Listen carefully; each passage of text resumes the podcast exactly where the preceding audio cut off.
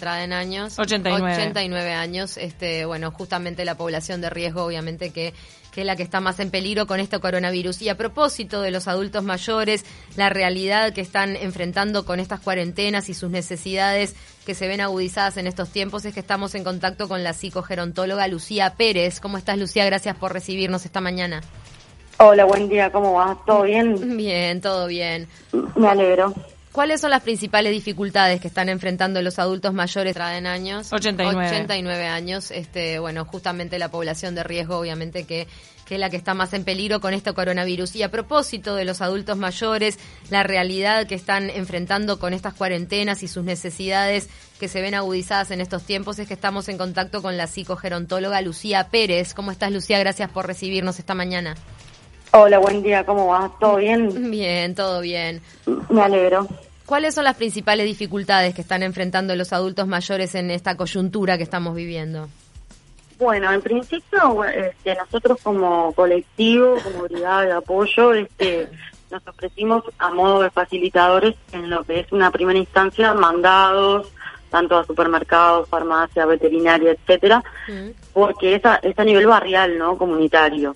Pero este, una vez que salimos y empezamos a ver las demandas, este, vimos que se nos puede ir de las manos, como se está yendo un poco, porque hay temas que competen más a lo que es este, el Estado, ¿no? Mm. Eh, ya sea retiro de medicación, porque también hay una realidad, que es cuidarnos nosotros para poder cuidar también.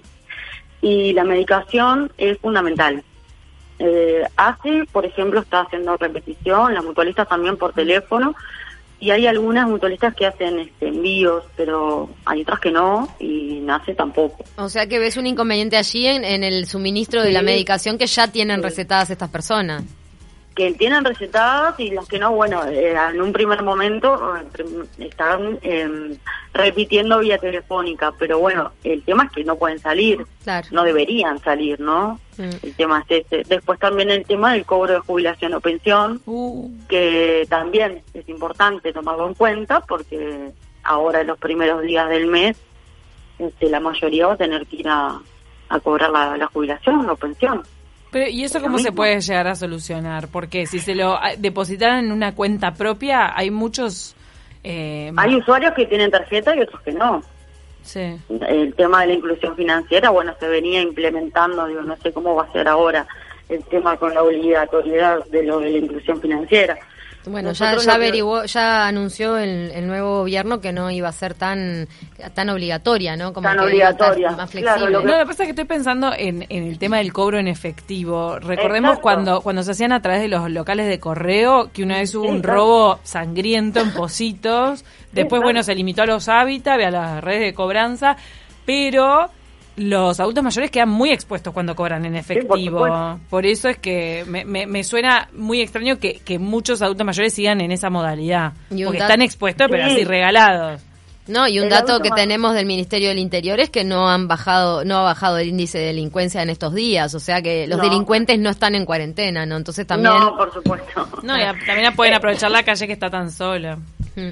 Sí, sí, eso es una realidad tal cual como tú lo has dicho. Eh, nosotros lo venimos pensando como colectivo a ver qué postura tomar, mm. porque sí, son los dos problemas mayores que vemos en cuanto a las demandas. Porque lo otro lo venimos, digo, nuestro colectivo se enfoca más en los mandados, ¿no? Eh, a nivel de barrio. Como te decía, me quiero enfatizar que es algo comunitario, que no podemos este, hacernos cargos de, primero, de más voluntarios, porque o facilitadora, mejor dicho, eh, por un tema de que no podemos eh, abarcar todo lo que lo que se debería a nivel estatal. Eh, es una coyuntura particular, pero que nosotros como colectivo somos una brigada y tenemos 11 participantes psicogerontólogos que nos, nos remitimos y nos vamos a quedar con esas zonas en particular, que si querés las nombro, mm. sí. que son Centro, Ciudad Vieja, Palermo, Barrio Sur, Cordón, Reducto, Prado, Atahualpa, Punta Rieles, Bella Italia, Positos, Punta Carretas, parte de Las Toscas y algo de Canelones. ¿Hay alguna zona que tenga más demanda?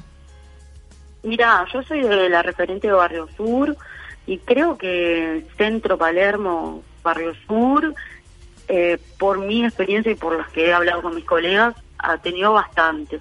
Nosotros también tenemos dentro de la brigada lo que es em, arrimar libros, revistas, para también enfocarnos en lo que es la, la recreación, ya que sabemos que el aislamiento es un tema bastante importante. ¿Cómo están viendo esta, este, la afectación emocional que está teniendo las personas mayores, sobre todo las que están solas, este, con, con esta situación? Porque también hay casos este, increíbles de personas que se sienten como más atendidas o como que de repente los nietos, los hijos les están prestando más atención por la coyuntura del coronavirus, pero hay otros que realmente están muy dejados a su suerte y muy aislados.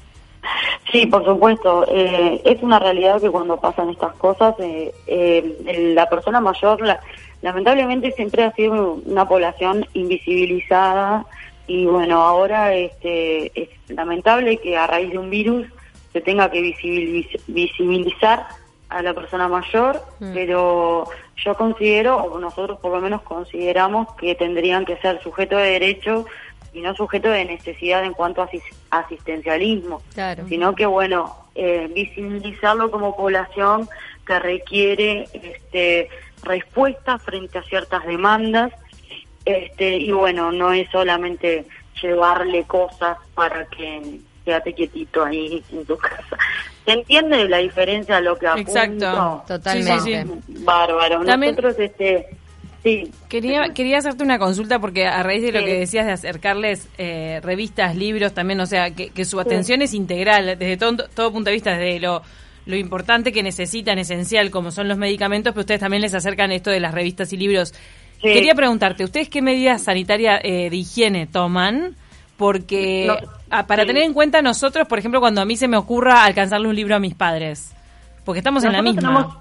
Claro, me parece bárbaro. Nosotros tenemos protocolo de, higiene este, discutido, debatido en el colectivo, que es, bueno, guantes, este, obligatorio, tapaboca, eh, cuando llegamos al domicilio. O sea, nosotros llegamos al domicilio, se le pide al usuario o usuaria que cuando se contacte con nosotros ya tenga la lista armada en un papelito o nos las mande por WhatsApp o nos la diga por teléfono para estar lo menos posible en contacto en cuanto a tiempo y agilizar también. Porque hay que, hay que tomar en cuenta que nosotros, primero que también mantenemos nuestra fuente de trabajo por suerte por ahora y lo hacemos de forma voluntaria, eh, honoraria, en el sentido de, bueno, optimizar el tiempo. Cuando llegamos eh, nos dan, eh, ponemos en una bolsita el dinero, eso también es importante aclararlo.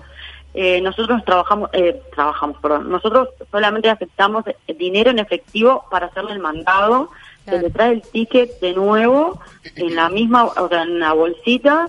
Yo personalmente utilizo un desinfectante de una marca que no la voy a decir, eh, que como que se esteriliza el dinero dentro de la bolsita y bueno, se le, se le devuelve. Con los libros y revistas es lo mismo se rocía el libro o revista, se pone en una bolsa y se cierra. Lo más hermético posible, se le vuelve a, rociar por fuera y se le entrega, siempre con guantes, tapaboca. Y también el cuidado de la persona que recibe, de repente si recibe productos de supermercado, que poder tener una correcta limpieza de esos productos, lavarse las manos antes después de llevárselo a la boca de nuevo, no todo lo que uno recibe afuera tendría que higienizarlo nosotros tenemos en, ese protocolo, que después si querés se lo, se lo envío, eh, explica, y nosotros también, aparte del el sistema de libros, es amor, bueno, aceptamos donaciones de libros y de, revistas, porque claro, ¿qué pasa? Nosotros se lo llevamos, a los siete días se lo, lo retiramos para que sea una como una biblioteca ambulante, ¿no? Para que otros tengan la posibilidad también de leerlo, si lo quiere renovar, bueno, lo renovamos y lo volvemos a, prestar. Otra cosa es que dejamos la cédula.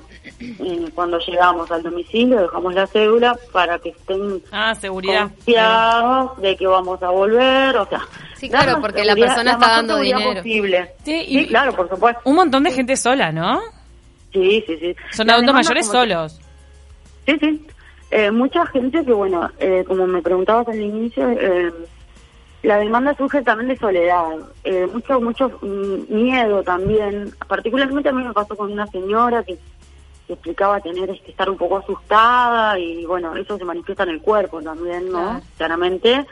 Eh, tratamos de brindar calma, digo, siempre, siempre desde el cuidado, ¿no? De la información. el correcto manejo de la información, que no estén saturados de estímulos de televisión, radio, videos de WhatsApp, o sea, también por eso hacemos énfasis en los libros, en las revistas, que se traigan, que se contacten con la familia por teléfono, pero tratar de no estar sobreestimulados con lo que es los medios, ¿no? Ni hablar. Porque eso genera lo que es el pánico. Es una población de riesgo, claro que sí, pero eh, también cuidarse en, lo que es la, la, la sobreestimulación de, sí, lo psicoemocional como parte de una salud integral más allá del medicamento. Este, ¿Ustedes necesitan donaciones? Ya no tenemos que ir para el flash informativo, pero ustedes tienen costos, el tema de las bolsas, el tema de los desinfectantes, ¿están recibiendo donaciones ustedes como brigada para los mayores de 65? En realidad, sí, nos han dado este, ahí están comunicados con nosotros, estamos esperando una de tapabocas. Este, sí, en realidad, este, bueno, yo les dejo mi celular por si Dale. necesitan este, acercarme, bueno, eh, 098 535237 el que figura como referente de Barrio Sur. Nosotros vamos a publicar ahora en las redes todos los teléfonos a los que se pueden, según la zona, comunicar los adultos mayores que necesiten y quienes quieran darles donaciones para ayudar en este trabajo solidario que están emprendiendo. Muchísimas gracias, eh, gracias por este contacto. No, por favor, gracias por, por, el interés. Que pasen bien. Un beso grande, Lucía. Bueno, para los que no tienen redes sociales, porque de repente no nos van a buscar ni en Twitter, ni en Facebook, ni en ningún lado, 099 036 6 37. Ese es el número de referencia y tienen otros tantos para los demás barrios, pero ahí los pueden derivar. Ahí está en Palermo y un número de referencia. Bueno, vamos a, a colgar una foto con los, con los teléfonos que tienen por zona.